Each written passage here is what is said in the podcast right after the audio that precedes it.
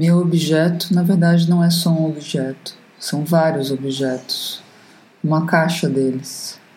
São botões. Eu comecei a brincar com os botões quando eu passava férias na casa da minha avó. Lá não tinha muitos brinquedos. Então eu comecei a brincar com eles. E eles eram tudo o que eu queria: pessoas, móveis, animais, comida, utensílios. E esse ano minha avó faleceu. E eu fui uma das pessoas encarregadas de ir até a casa dela, no interior de Santa Catarina, para dar conta de todas as coisas que ela tinha acumulado ao longo da vida.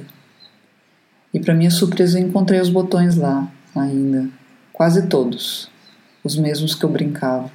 E eu lembrava de todos eles ainda. Minha memória voltou para os personagens, para os objetos, tudo que eu criava com todos eles. Então eu guardei eles, trouxe eles para minha casa numa caixa.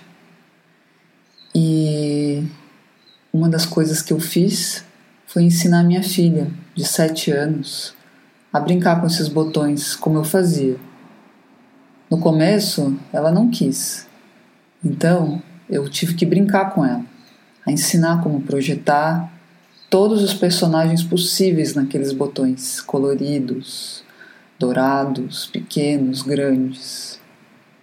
E ela gostou, ela tomou gosto pela brincadeira. E hoje ela brinca sozinha com esses mesmos botões que eu brincava quando eu era pequena.